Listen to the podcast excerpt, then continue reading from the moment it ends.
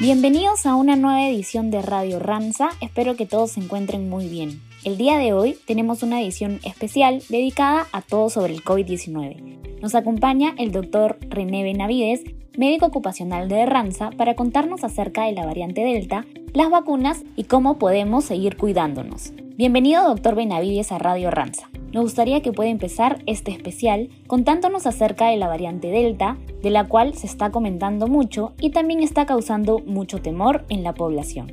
Se habla de que es un poquito más bueno, es, eh, eh, es bastante más, más contagiosa, ¿verdad? Llega, llega a más personas, pero esto sucede por pocas razones. La persona va a estar obviamente contagiada antes, contagioso antes de presentar un solo síntoma. Cuando decimos que la persona está enferma es cuando presentó el primer síntoma, ya sea la tos, ya sea el dolor de cabeza, ya sea el dolor de fiebre o el dolor de garganta. Entonces, esta es una de las razones por la cual es que yo pido siempre que las medidas de bioseguridad se mantengan. ¿Por qué? Porque nosotros no sabemos, nosotros normalmente empezamos a, a cuidarnos, a cubrirnos o a usar la mascarilla con nuestro entorno hasta en el momento en el que nos duele la garganta o hasta el momento en el que presentamos el primer síntoma de tos. ¿verdad? Muchas personas tienen la gran interrogante si es que se deben vacunar contra el COVID-19 o no. ¿Qué nos puede comentar al respecto? Las vacunas siempre van a ser la más alta prioridad para, para, para, la, para la medicina, para la Organización Mundial de la Salud, para la Organización Panamericana de la Salud, que es la, la, a la que nosotros dependemos inmediatamente, ¿verdad? La OPS, porque definitivamente ellos necesitan disminuir la pandemia, necesitan disminuir la cantidad de fallecimientos que hay cada día. Eh, estaba, estaba viendo que este, este día, si sumáramos todas las, toda la cantidad de fallecidos, es bastante alta, estamos hablando ya de millones, ya, ya hace, hace, hace poquito terminamos de hablar, terminamos de cientos, ¿verdad? O sea, hace menos de, de bueno, hace un año quizás dejamos de, de, usar la palabra cientos, ya empezamos a hablar, a usar la palabra millones, es decir, que mucha gente está falleciendo por la enfermedad de COVID-19 y el hecho de que de vacunarse está impidiendo que nosotros lleguemos más rápido a la fase en la que menos personas van a fallecer. Pero quiero que eh, tengan cuidado de lo que les digo. Van a fallecer, menos personas van a fallecer. Jamás voy a utilizar la palabra menos personas van a enfermarse. ¿Ok?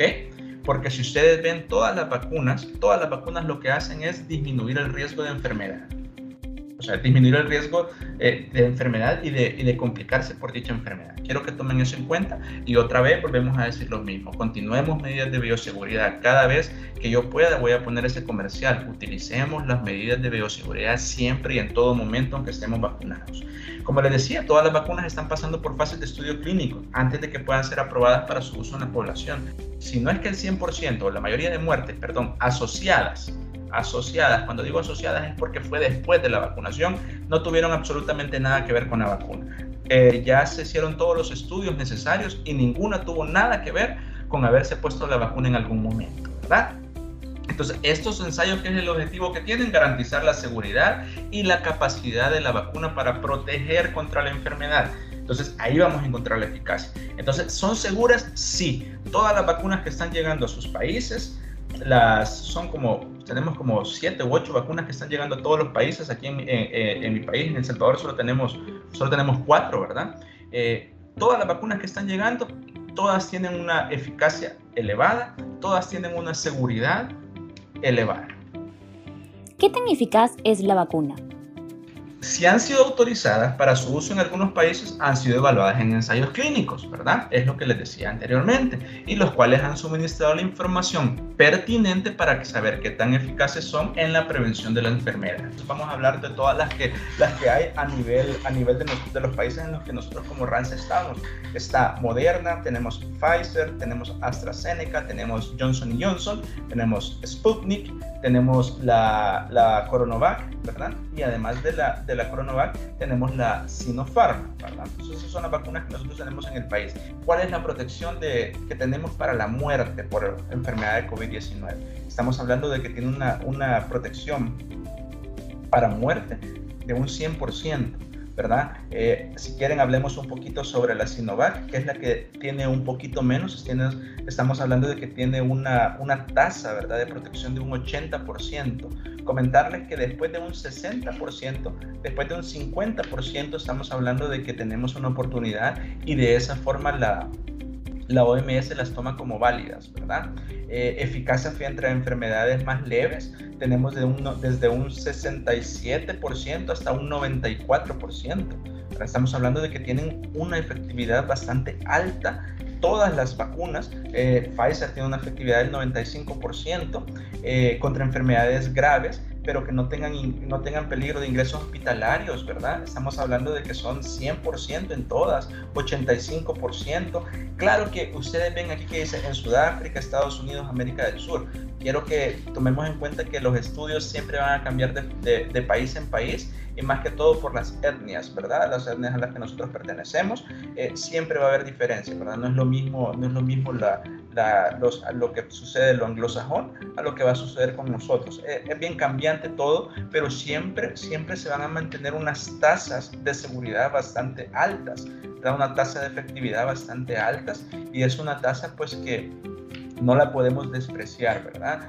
Va a llegar un momento porque efectivamente vamos a tener que, que, vacunarnos nuevamente después de la primera dosis y de la segunda. Vamos a tener nuevos, ya esto se llama refuerzos, vamos a tener nuevos refuerzos. ¿Y por qué va a suceder esto? ¿Por qué vamos a tener nuevos refuerzos?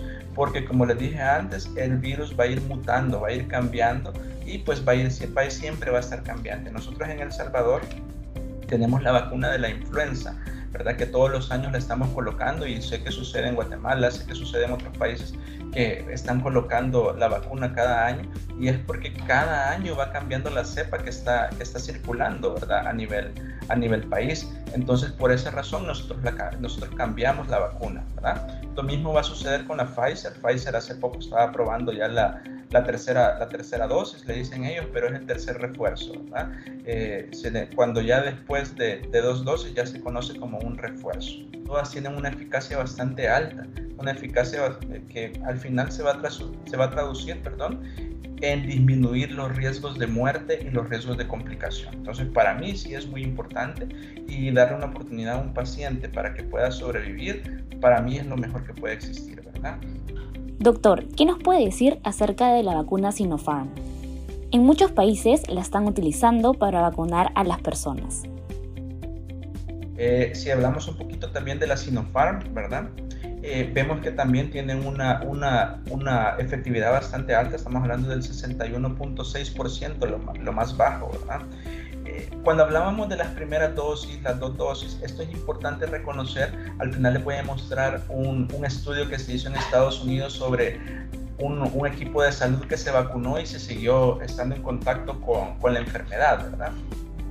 Al final siempre nos, se terminaban contagiando, pero disminuía los riesgos de mortalidad. Entonces, pues tienen una efectividad bastante, bastante alta, ¿verdad? Bastante alta, una, una efectividad de un 61.6% para mortalidad. O sea, los índices de personas que van a morir va a disminuir en un 61.6%, igual que en un 84% cuando estamos hablando de, cuando estamos hablando de índice de mortalidad con dos dosis aplicadas. Entonces, es decir, Sinopharm también es efectiva también va a disminuir los riesgos de mortalidad o los índices de mortalidad por enfermedad de COVID-19.